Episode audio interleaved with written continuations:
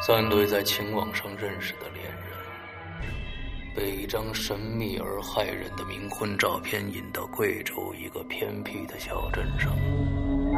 每次活着回来的只有一个人，失踪的人渺无踪影，回来的人似傻若狂。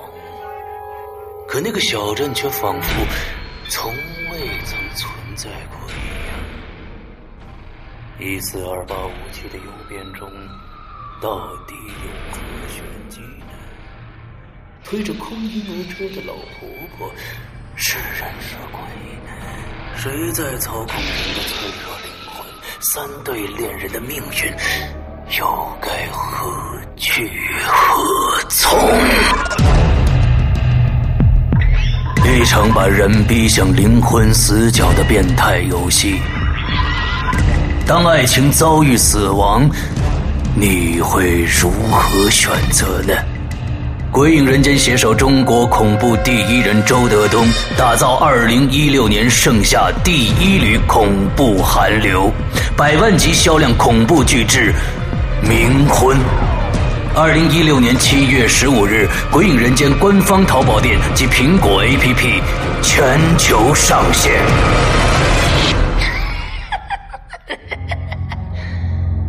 小心你的爱人吧，为什么呀？他才是最有可能把你弄死的那个人。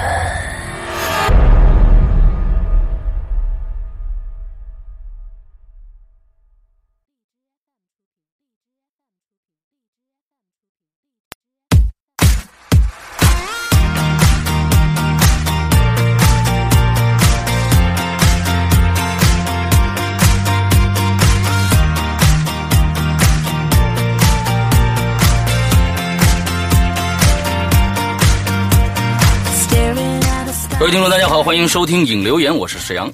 各位听众，大家好，我是大玲玲。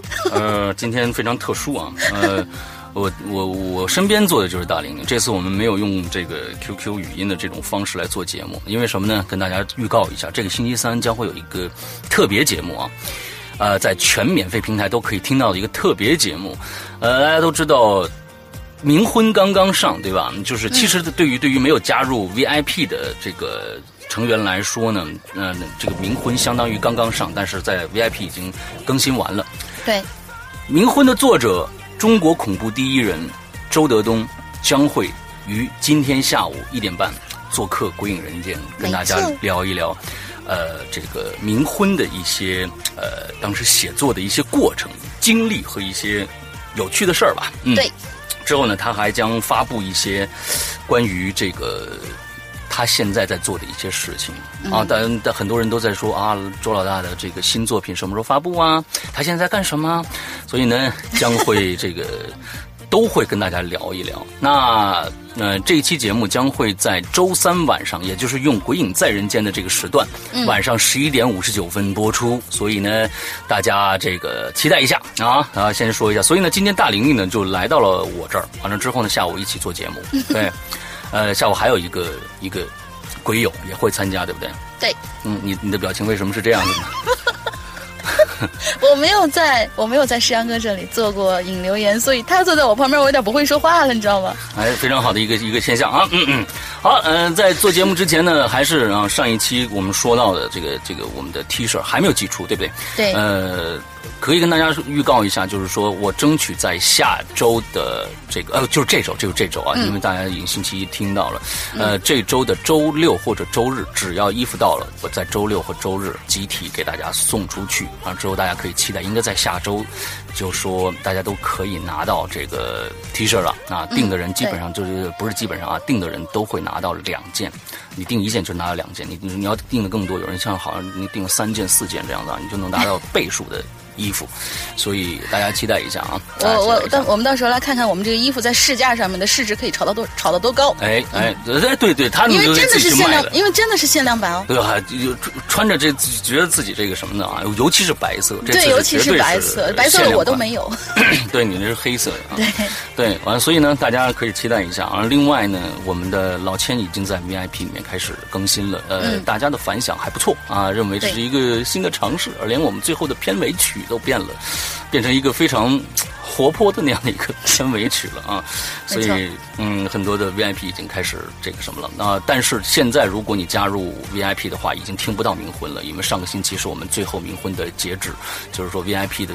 加进去 VIP 就可以，还能听到冥婚，但是现在你只能听到老千了。所以，这这这个事儿啊，加入 VIP 不要犹豫，因为赶早不赶晚，你越赶得早，你越能听到更多的内容。像现在我们 VIP 从最开始加入的时候，我们能听到的多少东西呢？啊，比如说时长，它是可以听得到的。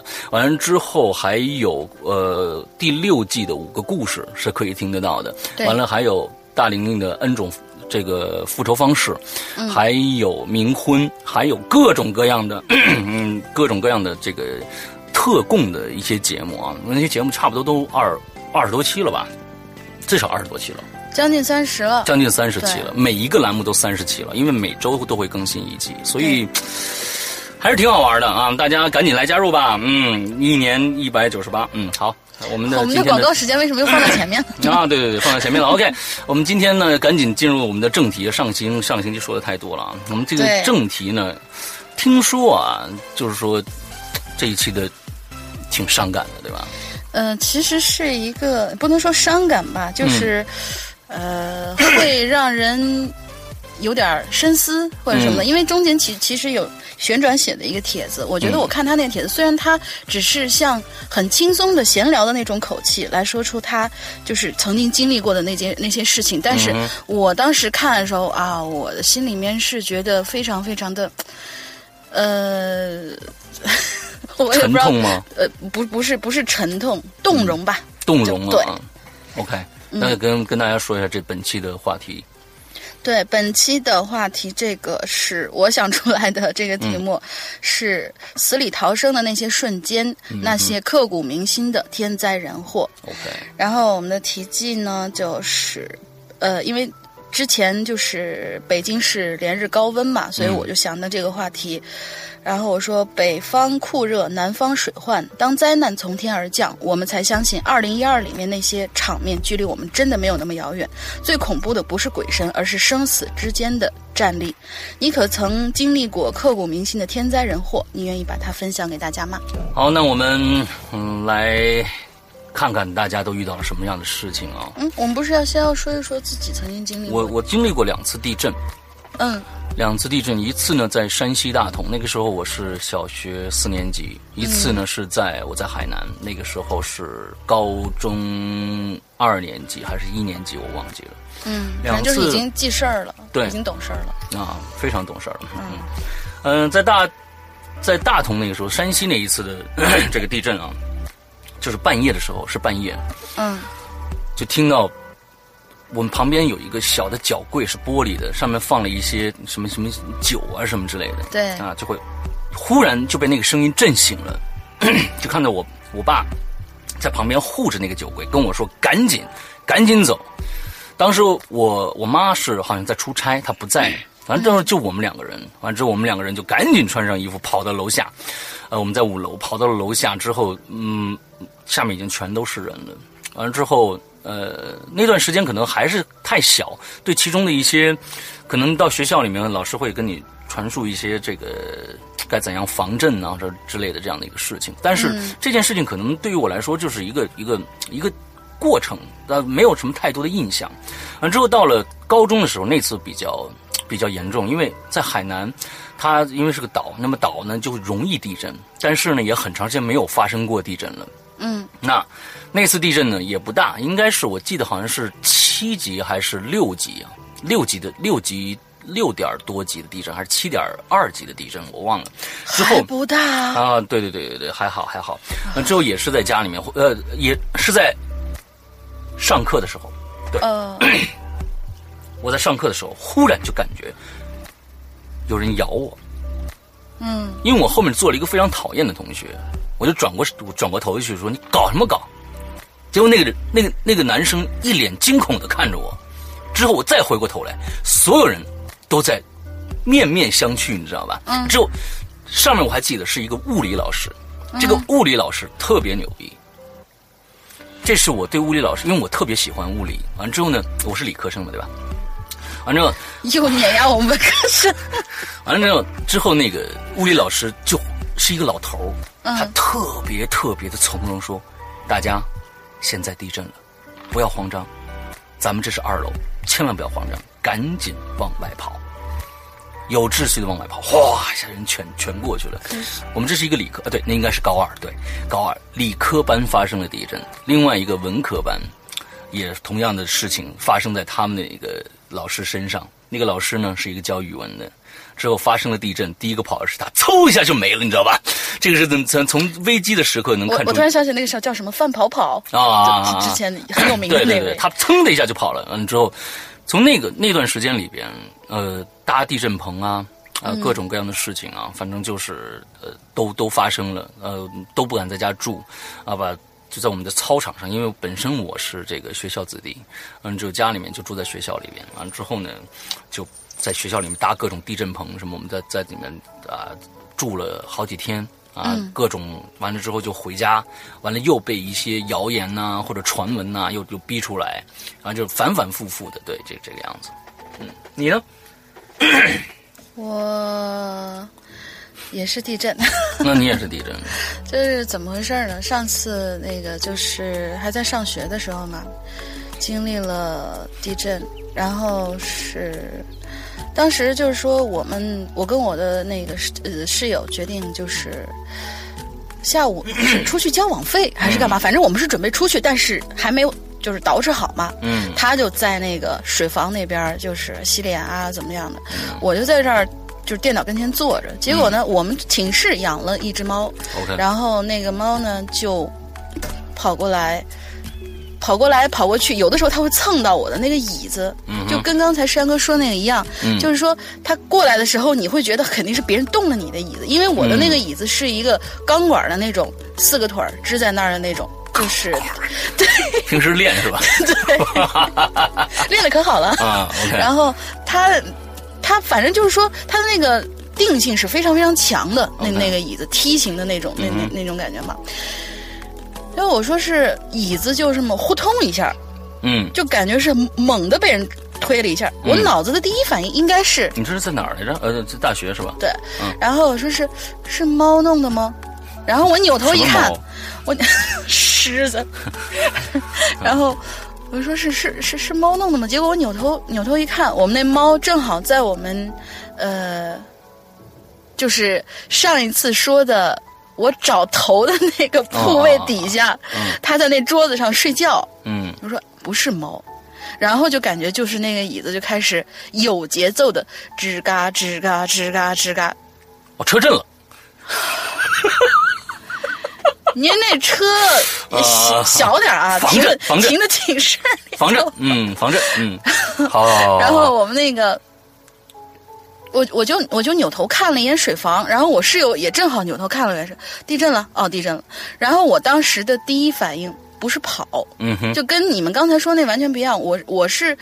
我的本能反应是滋溜钻到桌子底下，因为我们的床是钢架床，嗯，上面有那个一层一层的钢架钢板，然后我钻到桌子底下的话，呃，就是 斜坐在里边，腿因为是在外面嘛，我还把那个椅子拽过来，因为我的椅子也是钢，为什么刚才要非要强调一下那个钢管那个椅子？就是说我还要把那个椅子拽过来护住我的腿，嗯。这样的话，哪怕上面有东西掉下来砸到我的话，它有一个可以那个什么的。当然，如果那个钢管如果断了的话，那那我就死定了。OK。于是我就在底下，就因为当时的那个过程来的可能比较快，然后我的感觉就是出乎意料的淡定，不知道为什么，我是滋溜下去了。下去以后，然后我室友呢，因为他是新疆人，嗯，那新疆那边大家都知道，经常会有一些就是大镇小镇的那种，他就他也是非常反应非常快，一转身就进了厕所。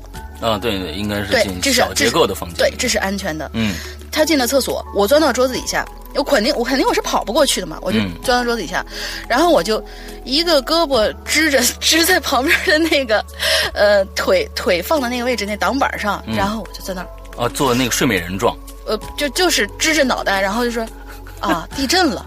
嗯。我如果就这么死了，会会怎么样呢？嗯，然后我想世界照转。不是。嗯，你你你知足吧你！我要当时死了的话，哎是吧？你就收不到这么牛逼的徒弟了，对不对？啊，好吧，好吧，好吧，好吧，好吧，嗯这就就当真的听是吧？然后我就在那说是我要死了怎么办呢？然后我爸我妈会不会就是说是他们会不会着急？我就在底下在那想，结果就就就那个房子就在那一直摇一直摇。然后我们平常的话，就是我室友他是一个，就真的是一个，当然我们不推荐小朋友们这么干啊。就是我室友是一个拿可乐当水喝的人，嗯他的那个可乐瓶子，就是说是，哎，我今天喝了一罐，喝了一罐，喝了一罐，攒起来，然后可能就出去给那个楼底下那阿姨可以卖钱的那种，嗯一所以百，嗯他就？把那嗯，所以他就把那瓶子吧，呃，就是一直是放在那个就是就是二号，就是猫睡觉的那个铺位的上面的那个柜子上码了一排，然后我们就听到那个瓶子噼里啪啦的就一直往下掉。嗯我们的东西倒是还好，倒是还好都没掉，我就在底下。但是大家都知道，当时那个摇的那时间大概有两分钟左右吧，摇了两分钟，一两分钟，我我几我几十秒就已经很长了，亲。我我我不记得了，因为当时我记得那个摇的时间非常长，至少有一分钟，一分钟到两分钟，我我记得啊。嗯然后也可能是你们镇区之外的，不知道。反正我们就是感觉那个很不安的那种感觉，可反正就是从头到尾吧，可能也就是感觉又，实际上时间不长，但是感觉又特别漫长，嗯甚至于为什么我觉得时间长呢？就是因为我在底下。已经有了一种突然，就说是，哎，你你要么就一下砸死我，要么你就你就不要摇了，好不好？烦不烦？对，非常折磨那种感觉。嗯然后我就就就就在那儿胳膊撑着那个那脑袋，我就在摇完了没有？麻不麻烦呀？真是！嗯我的耳朵旁边听到的是我们所有楼的人在往下冲，嗯甚至能听到有人摔跤的声音。嗯等到摇完了，然后嗯出来出来，我没事儿了，我就说是啊，结束了吧？我室友也出来说没事儿了吧？行吧，咱们下楼吧。然后我们俩就是为什么说相当淡定？淡定到什么程度？我们俩是换了鞋，穿好衣服，嗯，化了妆整，整没化妆，没化妆，就是说是整理好衣服，然后我我那手机当时正好是插在那儿充电，嗯然后我刚出从那个桌子底下爬出来的时候，我照直抄起手机，嗯当时那个信号还是通的，嗯我拿起手机给我爸妈，呃，给我爸打了电话，因为我妈那个就是说她她有点血压高，嗯然后我就给我爸打个电话，我说爸，我们这儿地震了，我没事儿。我爸，哦，行，没事儿。嗯，然后我就挂了。等到这个挂完以后，我们不知道的那个情况就是说，电话是再也拨不出去了，哦整个信号就已经乱了都。，OK，就是我那个时候，当时就是反应还比较快一点。然后我下楼的时候，我是我记得我特别清楚，手里面拿了三样东西：手机、钱包，钱包里头有银行卡和现金。嗯然后拿了我，就是我总觉得我可能下去以后很长一段时间上不来，嗯，拿了我的 MP 三。还有食堂的饭卡。嗯，没有，有钱，有钱你还拿什么饭卡？然后就是 拿了三样东西，换了鞋，然后扭头问我室友：“嗯，呃你那儿好了没有？”我室友：“好了，走吧。说是还大家还互相看脸，说穿这身合不合适，你知道吗？然后嗯然后就下楼。下楼的时候，我们在楼梯上看到，就是刚才可能是有人下楼摔倒的时候那种点点的血迹。哎呦，下了楼以后，就是看到满院子的人都在盯着那栋楼，我们两个是最后从楼上下来的，嗯。非常淡定走出来。但是底下那些人，呃，我不知道是不是因为南方的同学们经历地震，就这么大型的地震经历的非常非常少，嗯，就是他们可能就是对这个东西没什么概念。概念，就是说不知道先躲或者怎么样，嗯他们就是往下冲，嗯嗯多高的往下冲，要不怎么会摔成那个样子？嗯然后您看见就是那种没穿鞋的，呃，裹着条浴巾的，我真是、嗯真真是当时没有看到裸奔的，我都觉得很奇怪。嗯，呃因为那那样一个艺术学校，那是晚然后就是晚上是吗？中午啊，中午啊？下午两点多嘛。哦，下午两点多。对，然后就就就看到所有人都在那盯着那栋楼，然后我们当时楼的墙体已经开裂了。哦，对，呃，就是下来，下来以后，呃，跟所有人就是啊，没事儿。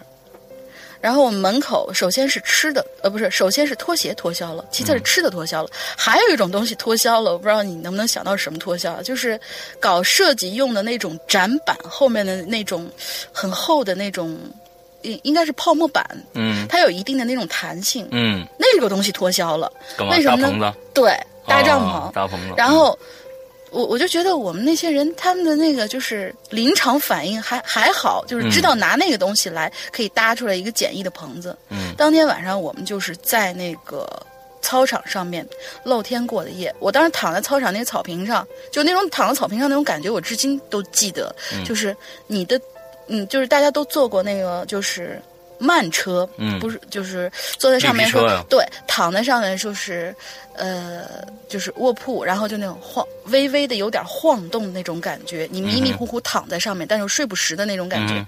当时我们躺在草坪上，就是那样一种感觉，嗯，就是余震。嗯嗯，一直不停的有余震，然后我同学其实还说说你是不是幻觉？我说不是，躺在那儿真的有很明显的那种感觉。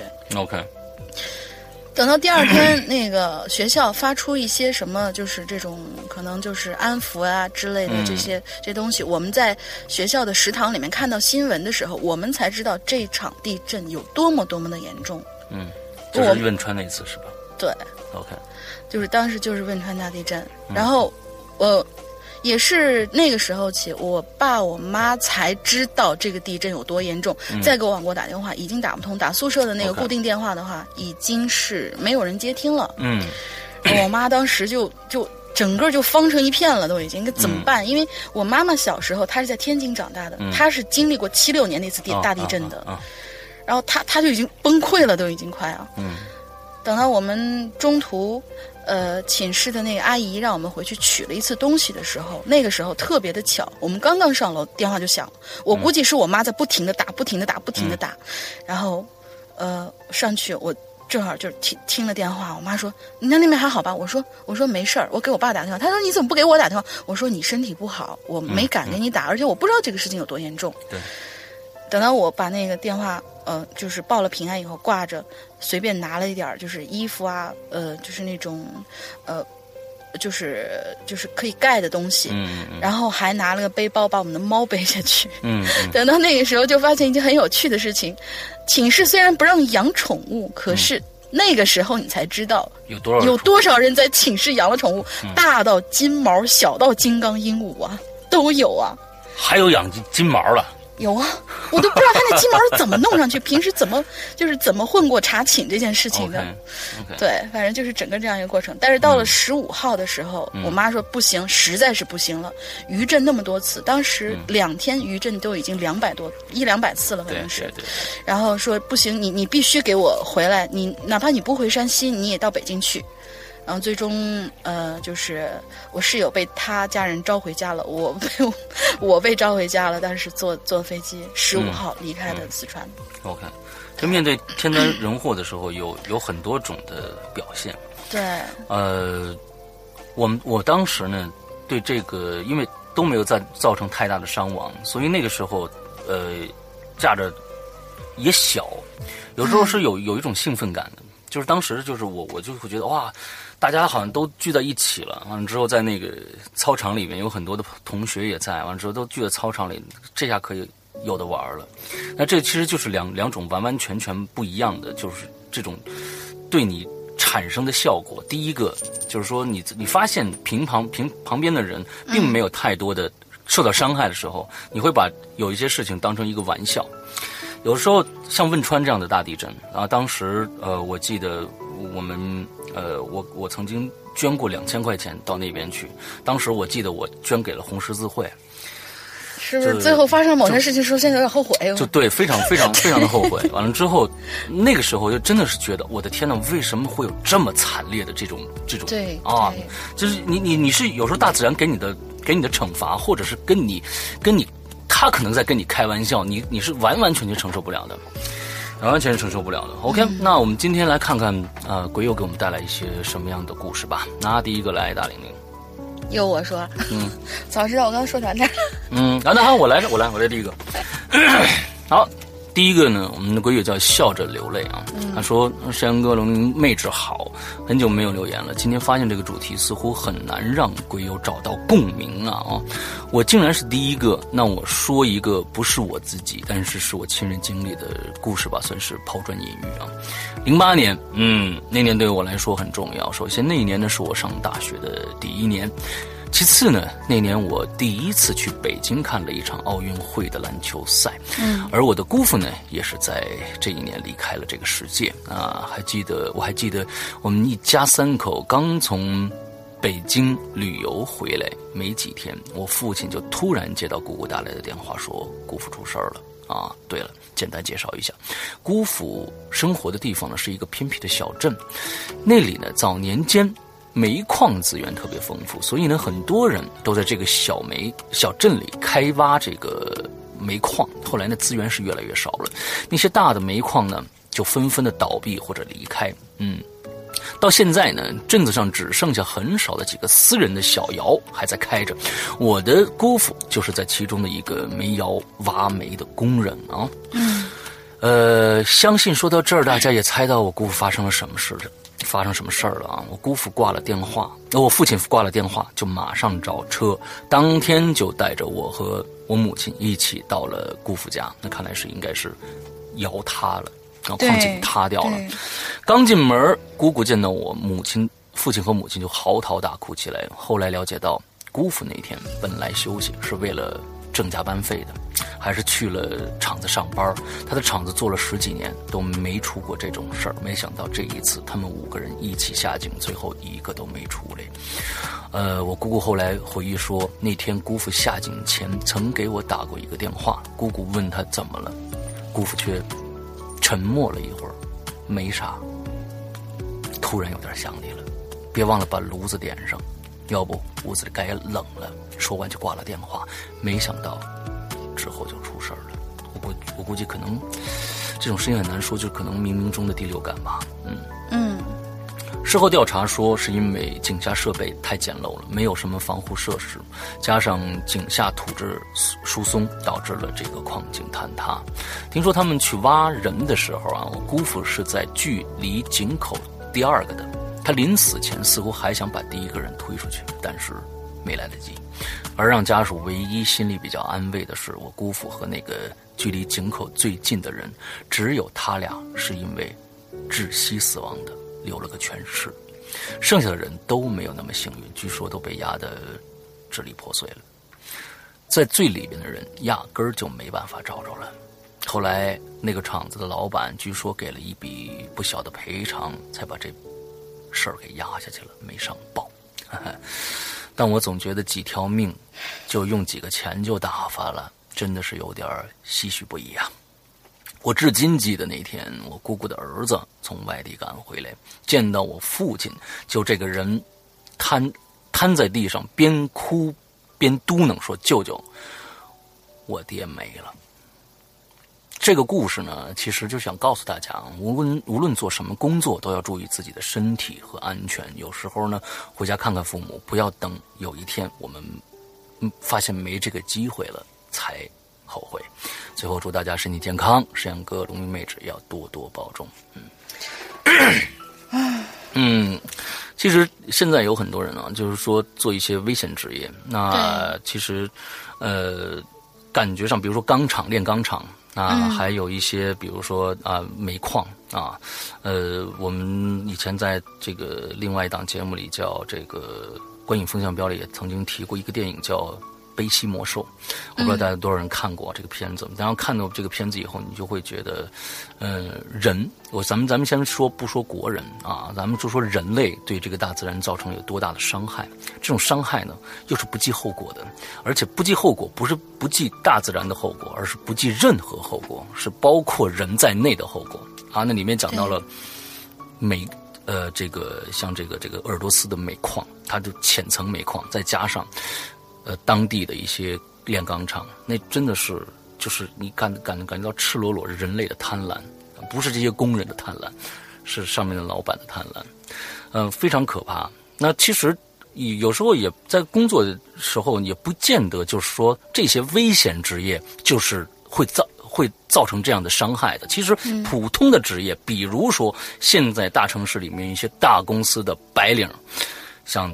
龙鳞现在干了这样的这个 这个工作啊，过劳吗？过劳过劳，真的是真的是过劳。就是说，就有时候公司给到你的压力，嗯、作为一个一个有责任心的人，他会觉得哦，我有干不完的活儿我要完成这些东西，我要完成我的业绩。最后其实到了来，你能得到什么呢？你能最多你要出事儿了，最多是一些慰问而已。可能你要是身身体，嗯，你要是人还在的话，可能啊，好公司给你报销一下，刚帮你看一下病，坏公司连管都不管你。所以你要为自己活着，为你的家里人活着，为你的爱人活着，不要为你的工作活着，工作只是手段而已，明白吗？所以我想在这儿说的跟。大家说的是这样的一个一个话，对，嗯，是的。你看我今天那龙鳞坐在我们身边，我就会不停的这个样子，特别奇怪。对，好，呃，气场太强，龙龙。龙鳞就是我的天灾人祸。嗯，对呃，气场太强，没办法。龙鳞来来第二个，好，第二个，第二个又是我们的老朋友明诺，呃，山羊哥大玲玲。我又来了。上次引留言，两位说那个名字很像蓝可儿啊，就上次说那个兰若可。当时群里的鬼友听了也说过，但是这个真的跟蓝可儿一毛钱关系都没有呀，不知道为什么想出来的。这次说个我小时候的经历吧，跟老妈确认了，这个确实是发生过的。应该是在我四五岁的时候吧，具体年纪记不清楚了。当时妈妈带我去 祖母家玩儿，去祖母家的路上呢，总要经过一座桥，那是一座拱桥，弧度呢还挺大的。嗯当时我是坐在自行车的后座上，嗯妈妈骑车带着我，记忆中是春天，阳光也挺不错的。这条路已经走过很多很多次，从来没发生过任何奇怪的事情。但是那天不知道怎么，本来和妈妈有说有笑的我，突然就从车子后车后座上摔下去了，冲着桥底下就滚了下去。当时车子后座上是有那种小孩专坐的那种自行车儿童椅的，但是我还是莫名其妙的就摔了下去。当时我大脑里是一片空白。当刚滚到，嗯，刚刚滚到桥边，马上就要掉到河里的时候，就感觉突然有什么东西挡了我一下。嗯等回过神儿的时候，我的半个身子已经在桥下头了。哎呦，手上抓着几根桥面边缘生长的野草，然后就是我妈妈一把把我抱回来，远离了桥的边缘。妈妈说，我当时就跟傻了似的，问什么也不说，也没哭，还好只是后脑上头跌了个大包，没有受其他伤。万幸的是没有掉到河里，虽然是春天，但是河水已经很深了。如果掉下去的结果，啊，可想而知吧。再说一个我老爸小时候的经历吧。嗯，我爸爸呢，小时候绝对是那种熊孩子。一次大中午，跟几个小屁孩一起去河里玩水。嗯在水里水里玩多了呀，就会觉得，呃就就多少会点水吧。几个人不知不觉的就到了深水区。当我们反应过来往回游的时候，河面上突然就出现了一个小漩涡，水非常的急。小孩子力气又小，慢慢慢慢的就朝着漩涡越来越近。当时我爸还在想：“哎呀，这下完了，估计上不去了。”嗯眼看就要被吸进去的时候，老爸心里一横，一捏鼻子，一闭眼，索性不管了。当一阵眩晕过后，几个小屁孩出现在了离当时河面十几米的地方。万幸的是没有受伤，不过其中的一个小孩却失踪了。嗯之后再也没有出现过，喊了大人来找，也没有找到。到现在，虽然老爸对水没什么恐惧，也挺喜欢去海边玩的，可却一直不让我学游泳。嗯，拿我爸的话来说，就是淹死的其实都是会水的。好啦，故事结束了，各位要开心哦，天热注意防暑。嗯，，OK，好，我们我们来接着下一个啊，下一个是我们就刚刚开场说的我们的旋转同学，也就是我们的 BBS 的制作啊，嗯，它本身呢就是一个呃官方的一个抢抢险的哎，不是，呃，他们所在的那个蓝天救援队嗯好像是一个民、哦民就是间的对民间的一个组织。OK 上次还上过《天天向上》但但是他没去。嗯他没去啊。对他本身就是一个救援组织，所以他经历了大大小小的，甚至国外的一些，像前前前一段时间尼泊尔那边的大地震，对吧？泥石流。呃，那泥石流，对他他也去了。完了之后，他经过大大小小的各位各种的国内的、国外的一些呃这种灾难。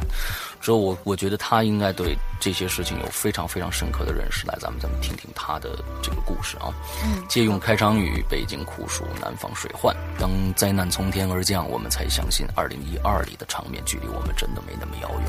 最恐怖的不是鬼神，而是那生死之间的战力。你可曾经历过刻骨铭心的天灾人祸呢？我想，我应该比大多数的人经历过更多次的生离死别、天灾人祸。从汶川地震到玉树地震，甘肃舟曲县特大泥石流，云南楚雄地震，青海海西大柴旦地震，新疆阿勒泰暴暴雪灾，云南旱灾，雅安地震，尼泊尔救援等等等等。每一次的灾难都让人。无法释怀，深深印在脑海与心中。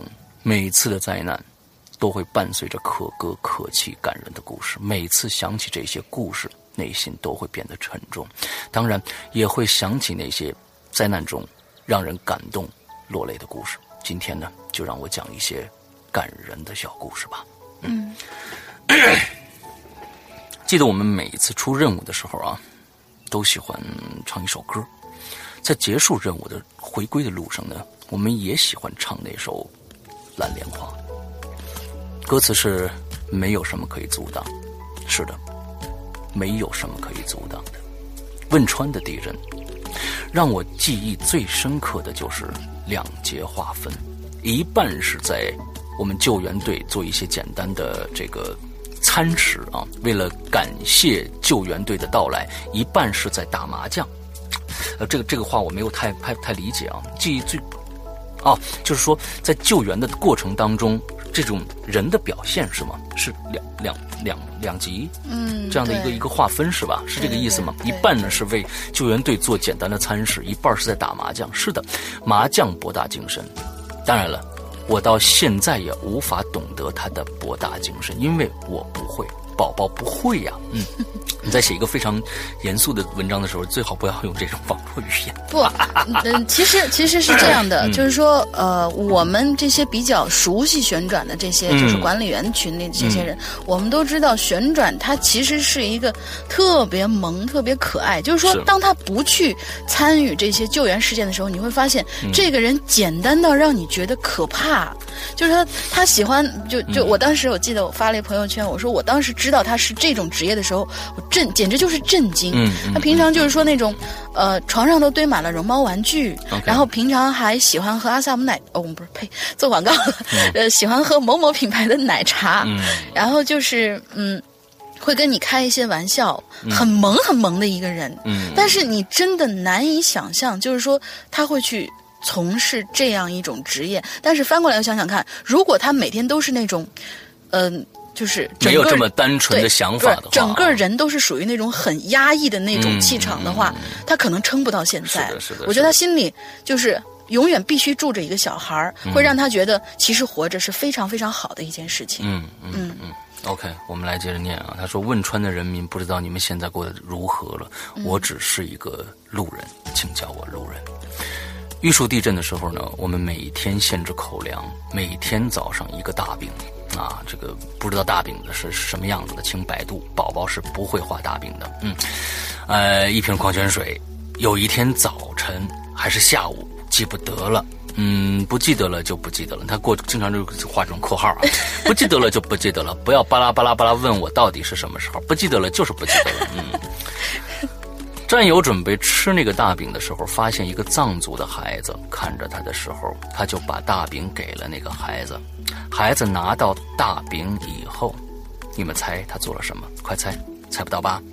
他把大饼掰了掰，丢给了他帐篷旁边的藏獒。嗯，呃，是的。他给了他身边的藏獒犬，然后用不标准的普通话说：“他们是吃肉的民族。”啊，这个这个说是说这个藏獒是吃肉的民族是吧？还是说说说说那个说他自己呢？藏藏族呢？对藏族人。嗯，所以他括号里就说嘛，就是这段其实不不不念也罢，会有鬼有觉得不平，会不会导致什么民族纠纷啊？这这这会导致什么民族纠纷啊？任何一个一个民族，除了他在这个这个信佛了或者吃素的，那是人本身就是食肉的动物啊。对，对了，我呃，我们把带来的巧克力、士力架全都给了当地的孩子，看着他们欢快的啃着。嗯，对了，在进入玉树灾区的时候，当时正在进行水葬。嗯，还有不记得谁带了营养快线给了藏族的孩子，孩子喝了一口，说奶子坏了，就将其 倒进了河里，呃，装满了河水，愉快的喝着。哎，我觉得这小孩非常非常的聪明，嗯因为当时好像。呃，有一个条新闻爆出来，营养快线它其实是用那种叫什么，做鞋子用那种胶做的，对，哦它它吸那个回收回来那种东西，因为有人做了一个实验，把这个奶放在那儿，然后大概多少多少天不理它的时候，它没有坏，反而是凝固成了一层像胶皮垫一样的东西。OK 所以我觉得这小孩非常厉害。啊、所以大家对呃营养快线就不要喝了。嗯雅安地震的时候呢，车队一路走灾区的孩子，呃，一路走灾区的孩子一路跟着车队跑，大声的喊着感谢叔叔阿姨来帮助我们，毫不夸张的，那泪水哗哗的，被这些单纯简单的孩子们深深的感动着。雅安到处都是提着水果篮子的孩子或者大人，看到救援队的人就会送上去，感谢并且婉言拒绝那些人，便会流着泪水说这是他们唯一能够给我们的了。嗯，此刻想起来还是觉得很感动。记得那是在一个小院子拆墙拆房，那个院子只剩下一个老人家居住，呃，老人家居住啊。他说没什么可以给我们的，看我们是。呃，不是吃饼干就是面包，对身体不好，便将他院子中唯一一棵樱桃树的果实摘给我们，那也是我们唯一含着眼泪吃完的樱桃。嗯，回忆总是那么的美好，好像一切都在眼前。如果没有那些天灾，我在想，如果没有那些天灾，是否也会有那么多美好的回忆呢？欧巴，他这后面为什么加个欧巴加个欧巴？灰然灰然啊，甘肃的泥石流，想想就不愿意再想了，毕竟是泥石流过后打过泥石流过后打井似的打井解决当地的人的饮水问题。哦天哪，一笔带过吧。他的他的思维非常的发散，你知道吗？嗯非常发散。对，不愿意再回忆那满身的泥巴，差点就和龙鳞一样了，因为龙龙鳞叫泥鳅啊，他最近给我起了个外号叫大泥鳅，对叫咕叽咕叽的大泥鳅啊。咕球咕球。啊。不过当地人们呢还是很和谐的，转换一下回忆吧。云南的大旱，嗯，那个时候还不认识英子茄啊，英子姐啊，毕竟现在也不认识英子茄，什么意思？他这个那个时候呢，我带队前往灾区，而我们。需要当地的一些矿泉水商进行募捐，矿泉水募捐矿泉水，并且购买一些购买的就不说了，给银子就可以解决。而募捐呢，那就是一段凄美的爱情故事了啊！不对，跑偏了啊！太发散了太发散了啊！他我我总觉得刚才刚刚有一件事情啊说进去了，忽然他就转到另外一件事情上去，给呃完了之后不对，跑偏了是这样的，我们找了各大矿泉水的供应商，对方说是不能捐的。因为需要上层领导的批示，他们是做不了决定的。好嘛，我喊上记者往广场上一站，尼玛呀！各大矿泉水商就像那带有嗅觉的金毛般前来，只要有报道的，他们就是无利不起早啊，是吧对？哎，没有记者报道，他们不来，这帮混蛋哎啊，这帮这这啊，算了，不说脏话。对，各种矿泉水，哎，不过云南人们呢还是不错的，云南的水好吃的也是蛮多的。你看，他他刚刚讲到这儿，他又转到这儿来了。不如不，比如过桥米线啊、凉鸡啊，不对，瞬间感觉大泥鳅附身了。嗯，又黑我。啊，又黑你啊！怎么想到的都是吃的呢？嗯，好吧，饿了，看一下表，毕竟已经七月十六号二十三点六十分了，也就是十二点了。呃，我是要准备吃饭的，孩子，闭眼，深呼吸，准备吃饭。这次先说这么多，想听故事的那就听下回分解吧。自带离开歌曲，如果大海能够带走。呃，能够带走你的哀愁啊，不对，放错磁带了。他打的是哀愁，哀愁，对，没有什么能够阻挡你对自由的向往。对了，有许多的照片，灾区的，送水果的孩子的，呃，有要看的吗？有，我就发上来。我很希望他发上来这些这些照片。我曾经在他的朋友圈里面见过一些，真的是，啊，嗯。就就你看的时候，你会觉得心情非常非常的复杂，同时就是也非常能够理解他现在那种平常跟大家玩的时候那种，呃，单纯的可爱，就跟他帖写帖子一样，好像马上就要深入进去，但是马上就就就突然用一个段子给你跳出来了。其实我觉得是这样的啊，经历了太多的生死离别以后，呃，人会变得成熟和淡定不少。有很多人呢，在经历了一个大的灾难以后。会有时候会一蹶不振，有的人会变成他的一个谈资，呃，各种各样的事情，各种各样的分分，就是区别。嗯，那我觉得这个呃，我们的旋转呢，能现在用这样的一种态度来跟我们说这么其实。挺悲伤的事情啊，我觉得是他的心态已经已经很成熟了。他面对这样这样的一些事情，他已经很成熟。他可以用另外一种心态来跟我们说，不要把他说的那么的悲痛，也不要让让你会觉得啊，这是这个事情是那么的呃，就是不重要。我觉得真的是。嗯，挺让我有感触的这件事情。对，因为有的时候很怕一些人，就说是明明是那么悲痛的一件事情，你说的就跟开玩笑一样。你觉得你这样态度对吗？但是，请你，请你能够就是去设身处地的去理解一下这些人。如果我们一直沉在悲痛之中，那你什么事情都干不了，什么都解决不了。我们只有笑着活下去，然后，呃，笑着掩埋那些就是呃那些死难者的一些尸体，然后连同他们的份一起活下去。我觉得。这才是一个最好的心态。连通他们的什么？他们的份儿啊，一起活下去。你加上份儿就行了。你要不加儿化音的话，容易让人产生歧义。连通他们的份，嗯，好吧。对你，你你有的时候去点外卖的时候，不是来一份快餐或者来一份快餐，这不都一样吗？对不对？嗯，对，因为你你假如说份的话，来一份快餐的话就变成量词了。你后面没有那个那个名词的话，你就会变成另外一个名词。切，好吧，来接着下一个，下一个，嗯，下一个是，下一个这也是一个新鬼友，叫做七年六件事儿。呃，其实感觉这个名字就特别有故事，对，特别有故事那种感觉。他说：“世阳龙鳞好，注册完以后一直登录不上，现在找到原因，登录上了。故事呢发生在十多年前，出事儿的是我一个伯父。”他是我爷爷亲兄弟的孩子，嗯，我们呢是湖南人，嗯，湖南湖南人。伯父因为家境不好，只能常年南下，在广州做建筑工维持生计，嗯，做的工种大概也就是搬砖啊、吊车、啊糊墙之类的糙活嗯。那年夏天，我寄宿在学校读初中，灵异的是，在我伯父出事儿的前天晚上，我做了个特别特别奇怪的梦，嗯梦到我的。父母亲戚都在哭，而且是哭丧。我看着我妈沉重的表情，一头青丝已经哭成了白发，但是我却不知所然。于是我在梦里问我妈妈：“妈，到底出什么事儿了？”我妈妈缓缓抬起头来，无神的看着我，哀声说道：“死人了，死人了呀！”第二天醒来的时候，我没有把这梦放在心上。在上完当天下午的第二节课的时候，突然班主任找我说有人找。等我跑过去一看，看到我看到的是我另一家的伯母。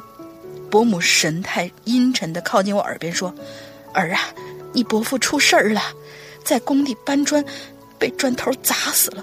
快点请假回家吧，快啊！”当时我就六神无主了。突然而来的灾难让我不知所措。等回到那伯父家，家的时候，屋里头已经哭成一片了，惨不忍睹。据说，我伯父是在给吊车上砖的时候，半空中的吊车砖头从高空滑落，砸到了我伯父的头上，当场就没了生命迹象。所幸的是，工地的那些那个地方给了一笔钱，私了了这事儿。如今十几年过去了。他们家俩男孩已然成家，给他们生了几个孙子，他们全家都非常的坚强，现在的生活也算衣食无忧。我想，伯父也应该是欣慰的吧。OK。我我突然觉得他这说是索性工地 这个给了一笔钱私了，这这这这个让我觉得非常的愤怒。其实，我其实其实我觉得现在是这样子，中国的有一些啊。商人也好，还是一些啊私营的一些煤矿啊、建筑工地啊，什么这些人，他们对生命的认识，呃，低到了一个令人发指的一个一个一个一个程度。就是说，现在我们我们所有的在这个社会上的人，就是说，都是觉得首先挣钱是第一位的啊，那不管这个。这个挣钱，我们挣到这个钱有带有多大的一个一个危险性？他们不去考量这个危险性，只是到出事儿以后用钱去了事。他们他们这个道德的底线非常的低，非常的低。只要他自己不出事儿，剩下的所有的事情只要有钱就可以解决。但是像刚才，比如说我们刚才的说的那个煤矿那个事儿，他可能死这些这些人赔偿出去的这些钱，他用这些钱去加固一下里边的设施，其实也够了。但是他就是。哎，就说我我耗着，等出事儿我用钱去了，哎，我我就不用不用再去去做这些事情了。这个就是非常让人愤怒的一件事情啊！还有就是我经常在这个这个这个节目里面说，就是过马路的事儿啊。嗯，其实这个这个这这过马路是一个非常小的一件事情，就是说，嗯啊，现在看着很多的老太太领着她的孙子孙女儿在横穿马路，根本不看红绿灯。这样横穿马路，在他们的意识当中没有任何的安全意识可可言的。之后就说就就就就过去了啊，反正我就蹭过去了。万一出点什么事儿，你你要还多少债？这人情债还是什么样的东西？你是还不了的。像刚才你死了一个死了一个家人，那死这个家人是用三十万五十万的钱就可以买回来的吗？这是不可能的。但是我觉得也有可能，这家人拿到五十块钱，觉得哎值了。我五十万五十万不是五十块钱啊，五十万五十万。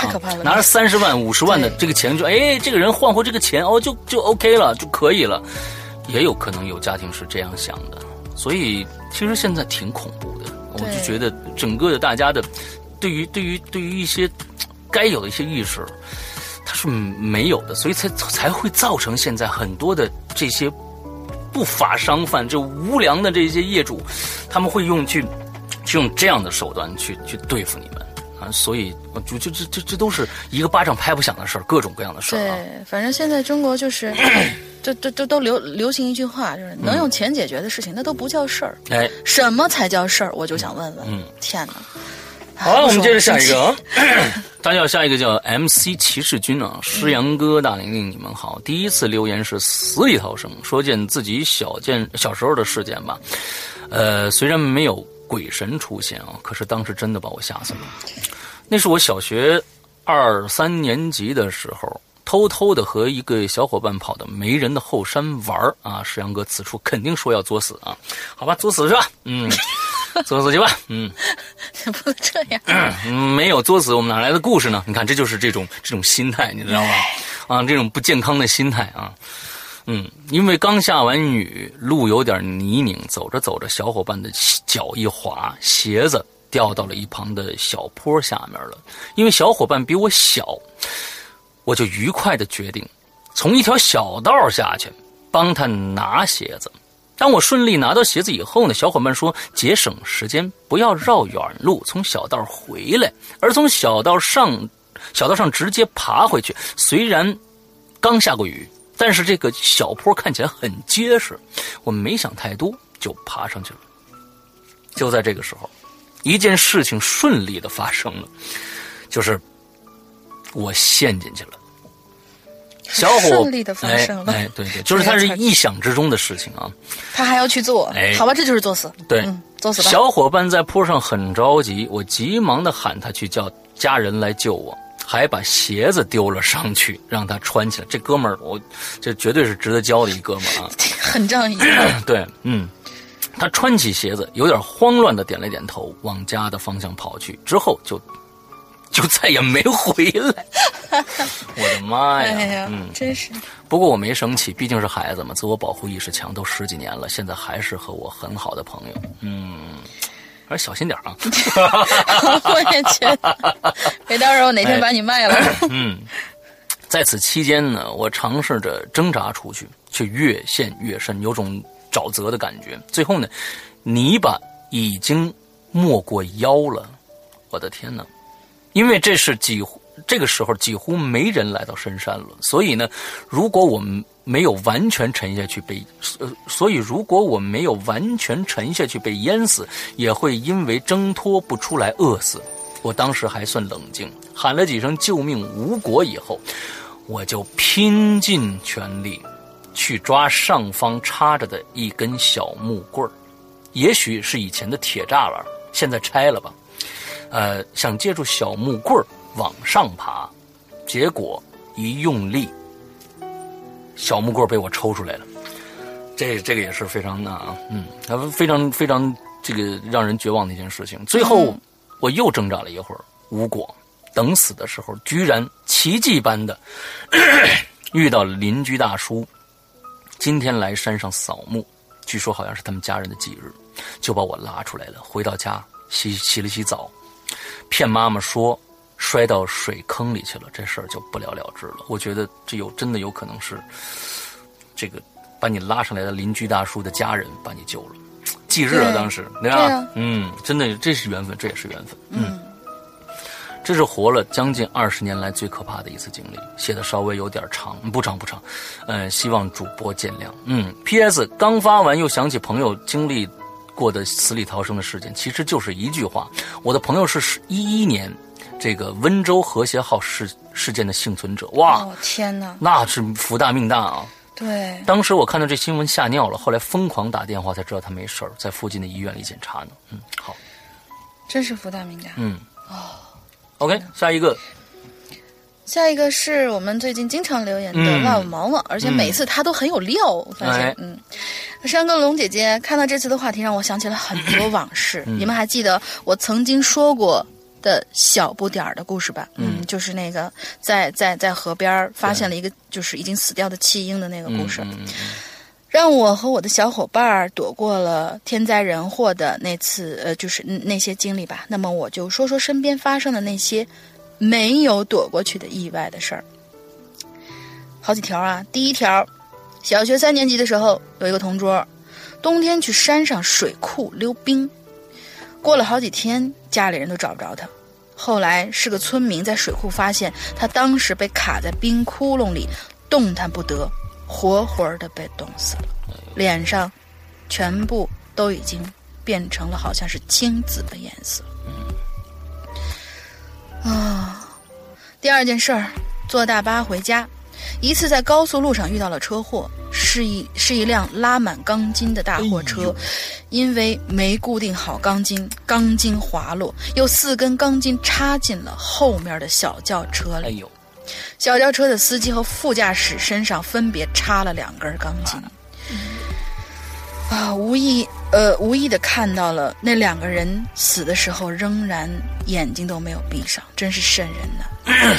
还有一次，也是一辆大货车，车上拉着满是大石头，大石头滚落下来砸到了旁边的小轿车上，呃，小轿车上当时车直接砸扁了。经过的时候，全车人只有身体没有头。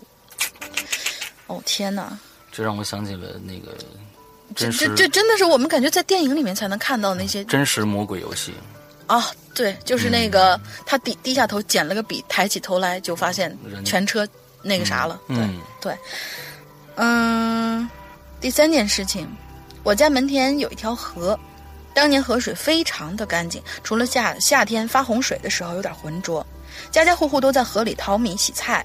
但这条河每年都要淹死一个附近的孩子。嗯，我估计当时他们那个就是呃，可能不太合适啊，就说是有一些村庄可能就觉得这这可能就是应该的，什么河神每年要有收一个孩子是吧？对对对，会村子里头有可能会有这样的传说啊。他说是我有一个小伙伴也在其中。有一次，我爸远远的看到河边有一个穿红衣服的小女孩，他不认得。想看看这谁家的孩子呀？提醒他不要在河边玩，但一转但一转眼，这小孩就不见了。嗯，而且可以肯定不是掉进河里，因为他当时已经在往河岸走了，水面也非常的清澈平静。他问了周围几个人，都说没见过什么红衣小女孩啊。但是我爸爸说他绝对看得真真切切。这件事情至今无法解释。嗯，当然，肯定也永远不会有解释了，因为已经过去很多年。我爸爸怀疑他就是以前死在河里的冤魂。我爸也告诉过我，绝对不允许去那条河游泳。嗯。第四件事儿，是我朋友跟我说的。他有个朋友小时候跟着表哥翻过二楼的阳台栏杆，走在阳台延展出去的棚子上，棚子的下头是三个铸造的熔炉。他哥年纪小，一脚踩空掉下去，刚好掉在一个上千度的铁水炉里，那估计瞬间整个身子就不见了。哎呦我的天哪！刚才我们说这些事儿，全部都是就是有很多都是就是可以避免的，有一些是自己你千万不要去作死干一些作死的行为，大人一定要管住了。这个其实就是就是大人，你你你你得。当然，我们不要不要那么的去限制孩子的各种，你比如说你拿个杯子都不让他去拿，或者是让他去提个什么东西都不让，就哎呀别别怎么着怎么着。但是真的有危险的地方，千万不要让他去，让他自己本身对危险是有一个意识的。现在很多的就是因为他对危险根本就不在意。对。他不知道，他不懂，小孩子更不懂，那就只能是怪你大人本身了。这个真的是这样子。而且而且现在我我知道，据我所知，就是嗯，周围有一些那个呃年长的哥哥姐姐，他们都已经自己有孩子了嘛，他们会错误的去吸收一些国外的所谓疼痛教育，就是说你告诉他电门不能摸，电门不能摸，他永远不知道。那你就让他摸一次吧，摸一次他疼了，他就知道下次不能摸。摸死死了就完。可是如果真的出了事儿怎么办？嗯，对。哦，我觉得这些家长也是挺偏激的。对对对，对我觉得你拿一个那个蚊子拍子啊，就是有一个电蚊子拍、电蚊子拍，你知道吧？那个其实就可以尝那个那个那个痛苦了，你知道吧？你让他们摸一下，叭一打一下，那个其实就够了。千万别让他摸电门呢，你这你自己摸一个试试。你你你就是首先这些家长，我告诉你啊，他首先他自己摸过没有？他不知道，他让孩子摸去啊！你这这你这你这好家伙，嗯，哎，真是的。对，好了，来我们下一个 big 五五五七七七八九啊。两位主播好啊！偶尔回偶尔回来论坛看看，看到这样一期话题，我突然就想起了小时候两件事。九八年大洪水，那个时候我应该是九岁，还是处于不懂事儿的时候。那次的洪水好像特别的严重，不过在我们那里，呃，这个这个灾害程度应该不算是很严重。记得那一次早上起来，水已经把大部分的道路给淹了，家里人呢也正在忙着。帮着把把这个楼下的不防水的东西往二楼移动，很不容易把自己家里弄好之后，我们家的邻居把我啊，我们家的邻居，我一直叫婶婶，她跑过来叫我爸爸去村子里的大桥上，上面去吊煤气罐。看来都已经已经飘走了。为什么说掉呢？因为我们村子的桥啊是在一个很高的地方，一条大河从下而过。由于前一天的大水，上游很多人家都被冲了，所以很多的煤气罐就顺着这个上游 就冲下来了。嗯，P.S. 那个时候煤气罐是很贵的啊。于是呢，我由于好奇也跟着去了。爸爸叫我在桥上不要乱跑，并且叫我哥哥拉着我，在桥上看下去。河里的这个流速非常的快，灰色的河里河水里头啊，有很多的东西，有家具、电器，还有一些鸡鸭，都飞快的往下游冲了下来。大人们都忙着用一根很长的钩子。看准河里的东西就勾着。那个时候的我，并没有对洪水的恐惧，那没有那么多对洪水的恐惧，只是很好奇。本来呢，看了段时间想回家的时候，突然人群里面响起了一声尖叫，说有人。原来飞快的河水里边有一个女人，正在前面往这边冲过来。这个时候，人群里面杂七杂八的响起了大人们的议论声，叫着让那些掉煤气罐的人呐赶紧去救人。河面的这个桥面到河面估计有七八米的高度，尽管大人们很努力的对准那个女人，可是很可惜，我还是看着她从我眼睛里边飘了过去。在水中沉沉浮浮，就这样消失在视野里面。我没看见那女人长的样子，可是想到她肯定是非常绝望的，因为这件事情大人们都沉默了，也没什么兴致钓什么东西了，而且水也越来越高了。爸爸就带着我回家，我不知道那个女人的结局是什么，是生是死，但是这件事情一直记在我的心里，难以忘。我在想的一件事情就是，他们想要去开始救人的时候，最开始我觉得按照这个故事来说的话，他们去，他们去调这些东西。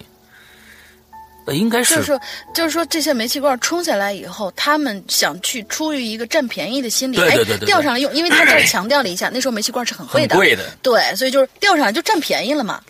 所以这样的心态，我觉得就就很可怕，就是就是就是已经发生了很多的天灾人祸了。我们这边就是五十步笑一百步。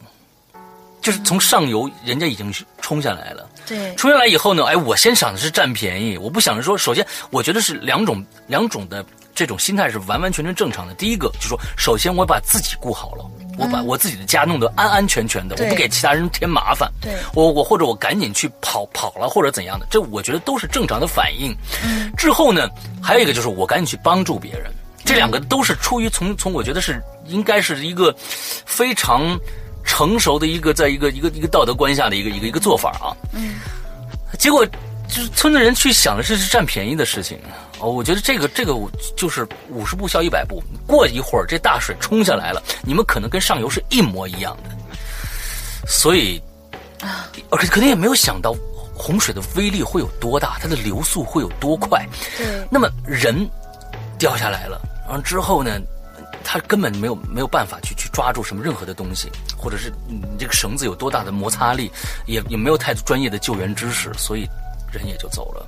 当看到人真的走在你的一条生命，在你眼前眼前活生生这样冲下去的时候，我相信再次再要如果再发生这样的事情的时候，我我相信这些人可能不会再想着去去去我去占点什么便宜，占着上游人的便宜这样的这样的这这样的想。我觉得啊，现现在其实我就是。我觉得可能不太合适啊，就是说这样的话。但是我突然发现一个，就是现在我们就是很多人，他已经就是对这种事情已经淡漠或者扭曲到什么程度？就是之前我记得有有一档节目在评论老炮儿的时候，他们当时举了一个例子，就是跟老炮儿里面那个情况是一模一样的，就是这个有人在跳楼，然后底下不是有人喊下来吧，下来吧。他们当时真的就是有见过这样一个场面，是是是是。然后。呃，而且是那个，就是那个人最后真是双手一抱拳，别让你们几个在这看笑话，我就那那我就跳一个吧，就跳一个。然后旁边的那些就是叫什么警察都哭了，我们在这劝半天，你们这一句话我们白劝了。嗯。然后就是就是那些人就是说，呃，就就当时他们是一个什么样的现象？就是说那些。人掉下来以后，血溅了他们一脸，他们都很有可能再去，哎，摸摸你这个手上有没有什么金戒指之类的。哦，就对，就已经到达了一种扭曲到这种程度了。我估计他们这些人可能到下一次的时候，他们还是会去做这样的事情，因为贪婪也是一种本能。嗯，我觉得，嗯。好吧，嗯，好，还有第二段呢。对，还有第二段呢。第二个呢是是我是这个浙江温州人士，这边最多就是台风。P.S. 今年的尼波特尼波特台风太坑了啊！对，就是说来不来，说来不来啊！就那个那个那台风，记得小时候呃，那个每年都很多的台风。这次呃这件事情发生在我高中的时候，忘了叫什么台风了。那个时候台风的前奏已经来了，外面狂风大作，学习学校呢也已经下了通知放假。小时候还是特挺喜欢台风的啊，一打台风就放假嘛。对，这跟海南一样啊，海南也有各各种各样的台风，一打台风就放假，就可以回家休息了。嗯，那天下午在学校上晚学校上网下午的。上下午的课程就可以啊，上完下午的课程就可以回去了。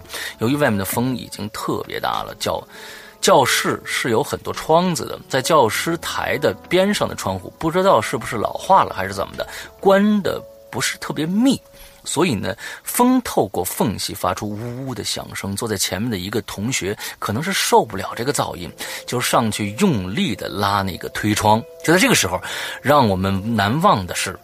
那一扇窗子“砰”的一声飞了出来，楼下一个男生正飞快的往宿舍里跑着，就这样巧合发生了。这让我想起了《死神来了》的感觉。后来我知道，这个窗子飞出去是因为气压的原因，这是天灾还是人祸，真的不好说。还好那个男生只是受伤了，我同学也没有什么事情。嗯，学校出门处理了这件事，出面处理了这件事情。好了，说了这么多，希望被读到，会一直支持桂英的。嗯，谢谢。OK。哦，是呢。嗯啊，来下一个。下一个是莫小满，嗯哼，他说：“大家好，我是新鬼友莫小满。嗯白天工作的时候无聊，到处听故事，但都不合口味啊。嗯，有一次呢，听到《鬼影人间》的广播，啊，我就再也没有听过别的广播了呢，天天听，只是只敢白天听。OK，其实晚上听是很棒的，你可以试试看。嗯有段时间听呢，都感觉自己的房间啊都有点问题了，吓得晚上不敢睡觉，也睡不好。嗯，记得之前伊里哥有一期节目叫做刘柯南的，说那个镜子的那一期，那个真是着实吓到我了呀。虽然我的房间镜子没有对着我的床，也照不到我的床，但还是觉得好恐怖啊。然后就。就就把一件不要的衣服拿来，粘在墙上，把镜子挡住，嗯才能安心睡觉。呃，这这其实这样做法其实其实没错。嗯，好了，开始进入正题吧。我有一次死里逃生的经历，虽然不是世界末日的时候，但是感觉还是像是世界末日啊！全校一起逃我生，大逃杀啊！逃逃逃生不是杀哦杀杀杀。哦，当时我们在读初三，夏天的时候吧，学校刚调了作息时间，所以以为是下午两点半上课。学校校门两点左右开，学校已经有很多学生了，当时都快两点二十了。来到我们呃，开到我们教室门呃，开我们教室门的同学还没有来，嗯。同学们就在走廊上疯疯打打的，我就靠在床边蹲着，呃窗那个墙边蹲着，还有床，嗯，窗，窗边也行啊。嗯嗯，我们教室在一楼，我听见突然就突然听见二楼上有梆梆梆梆的声音，声音巨响无比，还以为楼上在搬什么东西呢，搞得这么响，声音持续了大约三十秒，我就感觉房子在晃。我的天哪我！心想这楼上到底搞什么呀？然后我就一个人对着天花板大吼了一声：“哎，楼上要翻天了，这是！”然后就大大咧咧的边跑边叫：“快跑啊，快跑啊！这楼这房子要被二楼搞塌喽！” 你怎么这么兴奋？这事儿是不是你干的 啊？是不是你写的帖子？嗯这马甲是吗？嗯那其他同学早就知道我是非常逗逼的，就没理、没理我，但是我就不管了。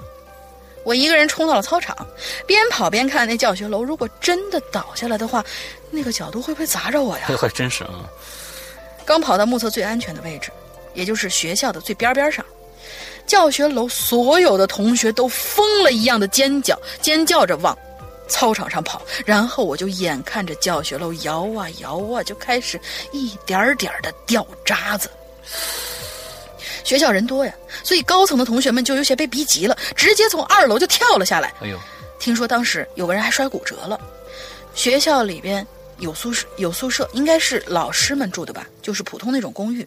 还有人看见有个女的直接裹着被单儿，当然里面没穿衣服哦哎，就跑出来了。嗯，还有个女的，应该当时是在洗澡吧，裹着浴巾就出来了，所幸没有伤亡，房子也没有倒塌，全校师生也还都安全。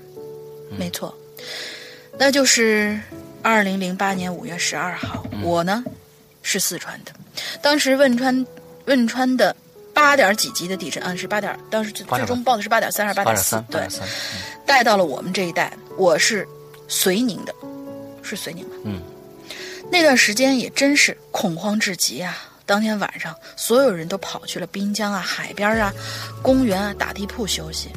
那个夏天真的是放假放的超爽的。其实这个超爽也，我觉得是挺讽刺的啊。嗯，隔两三天就放假，算下来四个月四个月的学期零零散散，差不多就放了一个多月。嗯，我的第一次鬼压床，也就是在那段时间发生的。当时是白天，这当还还讲鬼压床的事儿 是吧？行行行行行行，你心够大的。嗯 对，啊我们都是都是一帮心大的人。当时是白天，嗯、我的房间里呢是很黑的，因为是地震呢，所以都睡不安生。下午在家里睡午觉，睡着睡着就感觉自己个儿醒了，眼睛能看到我的房门，也能听到声音，也能感觉到，哎呦我去又地震了。很害怕，就听到楼下大喊地震啦，地震啦！我很想起来跑，可是我怎么都动不了啊！我在想，这这算了，动不了就算了，死就死吧，继续睡吧。啊，哎，我们是我们那个就是当时另外一个寝室楼的人真有这样的，还在里面睡觉，对。睡着呢，然后坐在床上觉得摇摇摇摇，摇到摇，呃摇完是不是啊？是不是地震了啊？好吧，没事儿，那我就躺会儿吧。然后起来啊，大家都下楼，那我也下楼吧。真有这样的，人家就哭笑不得，嗯。然后他说：“嗯，我的死里逃生就讲完了。我觉得我真的很聪明，那是我第一个本能反应。最后祝主播们注意金嗓，多喝水哟。OK，好，只要只要龙鳞不来，我的嗓子就还不错。嗯，哎，真的，我你你今天怎么一直咳嗽呢？我就奇怪了。嗯 完之后，那个我就想起当年 SARS 之后，那是一个全国性的一个一个事件对啊、在北京非常非常的严重。嗯那个时候呃我在上班嘛，之后呃电视台工作，电视台都停业了，电视台都不不工作了啊、那时候放了一个半月的假，那个时候出去的时候就感觉人与人之间的关系非常的恐怖，非常的恐慌。我记得那个时候就是所有人戴着口罩，之后。比如说你要坐任何的公共交通工具，比如说当时还有北京还有小巴啊，嗯坐在小巴上，嗯，我基本上以小巴出行为主。坐在小巴上，你就会发现，只要有一个人发出任何的的咳嗽的感觉的声音的话，全车的人就跟见了瘟神一样看着他。嗯、呃，我我我想说的就是，就是说，可能我我不晓得这是人的通通病还是怎样啊？就是说，是不是真的是事不关己高高挂起？呃，这个事情跟着真的跟我有产生了关系以后，他就会觉得哦，这件事情终于我要去怎样去重视它，或者是怎是是是如何去去去看待它这样的一个一个一个。因为因为我我我看这个美国的恐怖片里来说，就是说在在美国这样的一个呃，不管是社会的一个一个文明高度，还是道德的文明高度，已经高度的发达的一个国家啊，我认为其实是呃是真的很发达的一个国家。在发生了像这个行尸走肉的这样的事情以后，其实他们也是一个非常邪恶的一个国家。那个时候就是，但这这可能就是人性吧，呃，人性的时候就是呃体现人性的一个一个一个点啊。嗯嗯，我我就觉得还真是挺可怕的啊！可能这个事是不发生在你的身上，真的你会觉得啊，有什么呀？啊，不就是这个这个这个样子吗？但是真的发生在你身上，真的是很可怕的。啊就是说，当在发生到你身上的时候，你在发现别人对你投来冷漠的眼神的时候，你才能够想到，我当时嗯到底是怎么样做的。有可能很多人他不会去想我当时怎么做的，就说你们这些人太没道德了，怎么就不来帮我？嗯但其实这已经变成了人，就是感觉就像是，呃，感觉好像是文明高度发达，但是也已经成为了一种一定意义上的一种人性的病态了，已经嗯。挺悲哀的一件事儿，我觉得，嗯呃，其实有时候呃很多人啊，就是我们群里面的一些呃人经常说，我就说这个事儿，跟这可能跟今天主主题没有什么关系，就是说啊，我就特别想去鬼屋，真实的鬼屋，我就特别想去玩碟仙、笔仙这些事情。我可以跟你讲一个例子，这是我呃昨天听到的一个事情你昨天玩了没有吧？啊、没有没有，吓死我了，昨天一个事情是一个我们的鬼友，嗯他呢呃在日本生活了四年，嗯之后，他曾经去过那个全球十大鬼屋，日本的那个医院，就是一个大楼里边，它其实是一个鬼屋。它这个这里边，他们他们他们经常换主题，牛逼的程度不言而喻。就是说，它跟我们我们去过的任何一个鬼屋，我包括我去的美国的非常牛逼的，比如说是一些像啊、叫这个环球影城的鬼屋，那是已经非常高级的鬼屋，都不一样。这就是一栋一栋大楼，里边给你只给你四十五分钟，你从这个楼里面走出去。这在这个楼里面，它可以告诉你有一些事情是我们工作人员无法预计的，而在这个这个楼里边，还有其他的三十个工作人员在里边，也就是说这里边可能有会有真人出现，但是你不知道他在哪里。这样的一个鬼屋，这个鬼友是天生胆儿大的，每天不看恐怖片是不行的。他看恐怖片就跟喝水一样这，是我吗？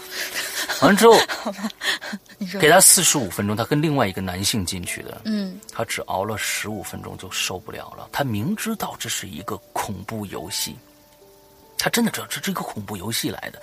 但是到了那个房间里面，到了那个大楼里面，他是一到三层全都可以去探探寻的，而他每次都会有一个主题。那次他进去的是医院。这个医院里边曾经发生了一些事情，他告他会告诉你一个故事背景，他还会让你进去之前，工作人员说你要挑你的装备，你是用尖灯还是用手电？你进到那个房间里面，第一感觉就是传来一棍一阵腐臭的味道。嗯，在在在你的你的嗅觉上已经给你一个非常大的一个一个打击了。之后在一个。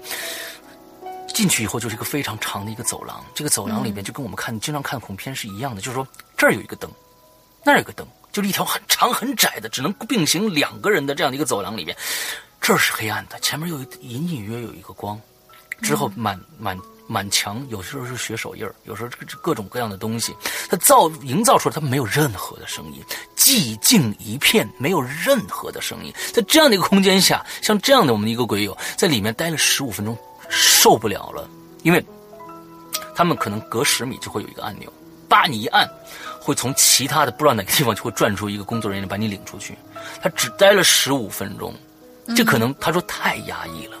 所以，我在这想说的是，你不管你觉得这件事情有多么的不危险，你觉得你这件事情有多么的不可怕，你觉得你自己有多么的大胆，你多么的牛逼，也不要去尝试。这是这真的是，你如果你要愿意去作死的话。可能你付出的代价，可能是你完全无法想象的。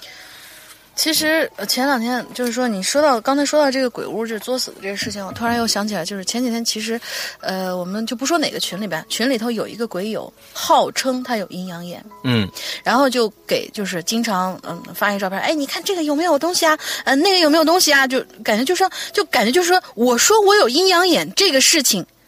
是感感觉我就变成了一个话题人物，啊我会非常的红。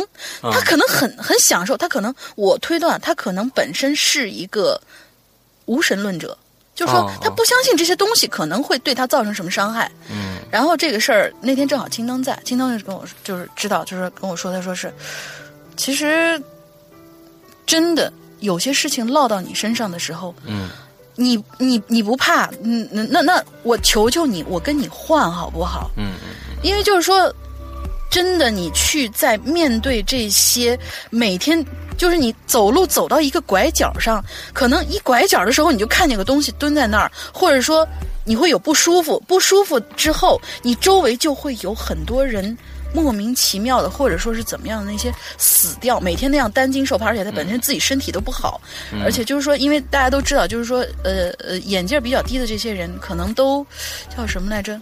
他阳寿上面或者他健康上面都会有一些损失。他说：“我宁愿用我这些东西去换我能够长命百岁的一个好身体，因为我我我我跟我师傅其实都知道，青灯其实身体是特别不好的一个人，对，他所以就说是。”没事儿，不要去，就说是我怎么怎么怎么样，我就觉为了一个话题人物的那种，呃，被引起注目的那种感觉，就虚荣心吧，对，虚荣心去，去去就搞得自己好像怎么样？因为他当时有几次这个鬼友在说一些什么事情的时候，他他当时默默在场在窥屏，但是他没吭气，嗯，没什么，嗯，就是比如说，哎，让你看一张照片，其实真没什么，但是有些有东西的。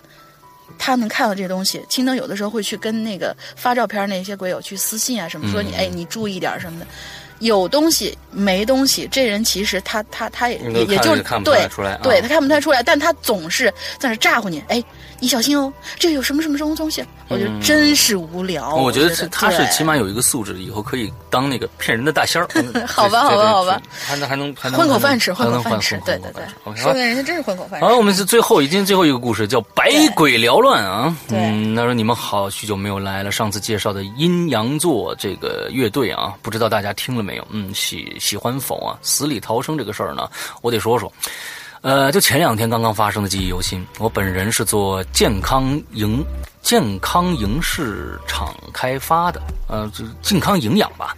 就是啊，我本人是做健康营养市场开发的。嗯，这几天比较热，怕中暑，就没怎么跑业务啊。近期呢，游戏出了不少，借着避暑这几天，打算通关几个。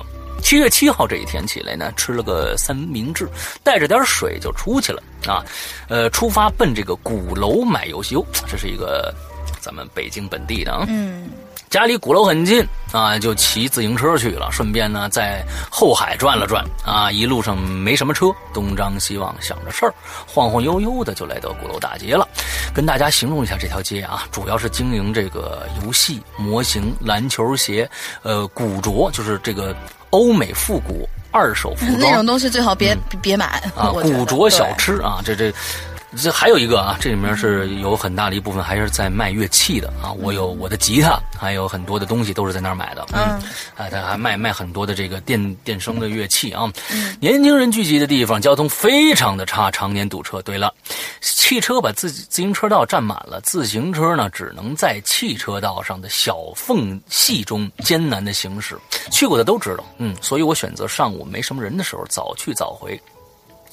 这个死里逃生的事儿啊，就发生在这条街上。当时呢，骑着车发现前面有辆汽车堵在自行车道入口处，那我呢就只能走一段汽车道了，到前面有个口再回去。就在我要打靶的时候，微信响了。平时路上来消息我都不看的，专注交通安全。可这回我却站住了。大家可能认为我这一停出事儿了，哈哈。自行车再怎么着，能出多大事儿啊？其实啊，是这条微信救了我的命。就在我停车本应该打靶的同时，从我身边可以说贴着一辆车，一辆大众小钢炮就开过去了。如果我打，哦，如果我打靶，肯定是被撞飞了。现在都进盒子里头了。当时这一身冷汗啊，腿都软了。后来。给我发微信那哥们儿回了个电话，说了一下刚才的事儿，请他吃了一顿串儿，谢 算是谢谢他救了我一命。我觉得你这做的特别好，知恩图报，这真是知恩图报，这绝对是知恩图报。我跟你说，这也多，尽管他可能是无意的，当时给你发了一条微信，我也多买了几个游戏，算是压压惊，给自己找点借口啊。对，现在打通了这个神秘海域四啊，算作为完结篇，我很满意。我我把比较精彩的桥段发到了风向。标里没事儿看一看，论坛的咱们的那个有有一个风向标的一个板块哦，大家经常会就是呃呃就是分享一些电影啊、好玩的东西什么。OK，牛逼啊！以我为鉴，大家在路上一定要多加小心，多注意，多回头，别把自己的安全寄托在别人身上。哎，这话说特别好，非常好，别把自己的安全寄托在别人身上。对，最后现北京鬼友。糖尿病、血压高、肥胖都可以有效改善，可以啊，卖药是吧？可以跟我咨询，都是为了健康，这不算打广告吧？嗯，下次见。好，好，好，好，好。可以，可以，可以。啊，这个，这，这，这，这，这哥们儿百鬼缭乱啊！啊，对对，可以找找他，就买点什么药啊？嗯，买买药吃一吃。嗯，完之后，但是呢，别把别把这个这个安全寄托在别人身上。所以，包括他这一句是吧？对对对对，我懂了，懂了，懂了。对对对对，这个运动还是最重要的啊！嗯，对，嗯对，所以，嗯，所以我觉得话说的特别的好。有的时候就是说，哎，我遵守交通规则了，很多人遵守交通规则还是被一些啊不要命的人或者完全没有安全意识的人干掉了。我们在看到很多的街上的交通事故都是这个样子，不知道从哪儿你就窜出一辆车来，好家伙，这种人对，真的很可怕，真的很可怕。对你遵守，总有人他不遵守，哎、所以你自个儿自律点就得了，小心点，小心点。对，每个人都自律点、啊、就不一样。很多同事有一句话说的特别好，把自己活好了是最重要的啊，别给别人添麻烦，就是特别好的啊。先把自己做好了再说，别再管别人闲事儿去啊。嗯、好，那我们今天的节目差不多就做到这儿了，差不多已经我们做了也是一个半多小时了啊。嗯、所以呃，希望呢大家在这一周里面能够快乐开心。我们现在把这个我们的进群密码说一下，嗯，来大林，你现找是吧？啊。进群密码啊，进群密码我来现找一个吧。嗯嗯，就是刚才我们其中有一个故事里边，然后就是有一位鬼友说他们在大洪水的时候，嗯，钓什么东西，发现了一个飘过去一个女人。哦，对，他们本意是去钓什么东西？那东西啊，当年还挺值钱啊，有那么一东西。对，啊，其实这个就是说，大家以后千万不要就为了这种小便宜去去去去去尝试啊，去挑战人的人性啊。对，这真是真是挺恐怖的一件人性其实挺经不起考验、哎、试探和挑战的。对对对对对对对。好吧，今天我们讲的其实有挺挺多事情挺沉重的啊，希望在我们还是希望开开心心，大家活下去，哎，我们能活着特别好，传播一点正能量吧，就是希望大家自律，就是说就大家把自己活好了，呃，尽量不要给别人添麻烦，我觉得这是非常重要的一件事情，把自己活好，把自己活开心了，带着别人一起来开开心心的过，那我觉得这就做到了。对，所以好啊，我们我们我们鬼影人间就是秉承这样的一个一个一个态度啊，去去做我们的节目的。对啊，希望大家去多多的支持我们的会员专会员的这个这个，又开始做广告，多多支持我们的良心的会员计划。大家可以去有苹果必须苹果手机啊，必须苹果手机，苹不不不果手机，苹果设备都啊，可以。苹果设设备 iPad 也可以。上次真有人问了一个，就我非得买一苹果手机，我说不是，你买一个 Pad，买一 Touch 都可以对的。iTouch、iPad，哪怕你买一二手的都可以完了之后呢，就是说这个下载在 App Store 里面下载《鬼影人间》啊，搜索《鬼影人间》就可以下载我们这个免费下载以后，它会呃有两种提供大家去参加入我们的方式，一种呢就直接点击会员专区里面那个订购会员这样的一个按钮，之后直接就付给苹果钱了，一百九十八也是一百九十八。那但是苹果会拿走百分之三十啊。之后呢，呃还会有一种方式就是可以加嗯，可以加我们的微信啊，微信就是。鬼影会员全拼这样的一个微信号，呃，但是你一定要加，大家一定要注意，加这个会员的时候，你一定加一个备注，说我想加会员，还是我已经是会员，了，或者我我已经是会员，我想加入你们的 VIP 群，必须注明了，因为有很多的呃，其实有呃，晴雨那边收到了很多的骚扰的这样的这样的，东西了，就找你闲聊天儿，他对也加。嗯对，完了之后呢，请大家一定注明，不注明的我们是不加的啊。完了之后呢，你加了以后，呃，呃通过微信转账的方式秒开，也是真的是秒开，可能就就花花一分钟的时间就给你给你把这个会员就开通了，嗯大概是这样的一个一个一个过程。好，那今天呢，我们的这个所有的东西就结结束了，祝大家这一周快乐开心，拜拜。拜拜。这结束的这么快，你是寒战二吗？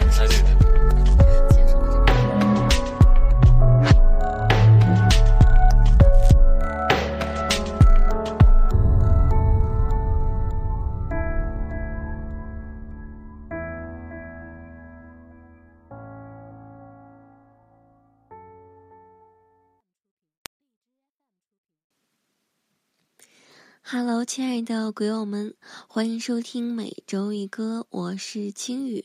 今天这首歌来自于咱们的老朋友萌萌同学。关注每周一歌这个栏目的鬼友，对萌萌同学一定不陌生。萌萌同学不仅歌唱的特别好，而且私底下还是一个特别可爱、特别萌的姑娘。今天萌萌翻唱了一首《失落沙洲》，相信大家一定会很喜欢。那么话不多说，一起来听听吧。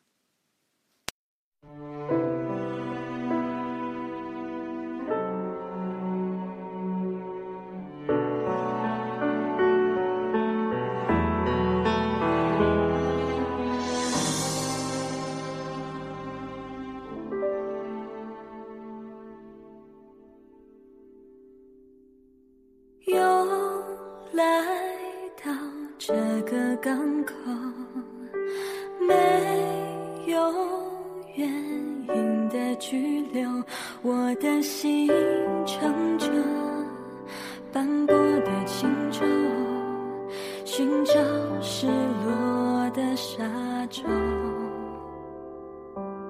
随时间的海浪漂流。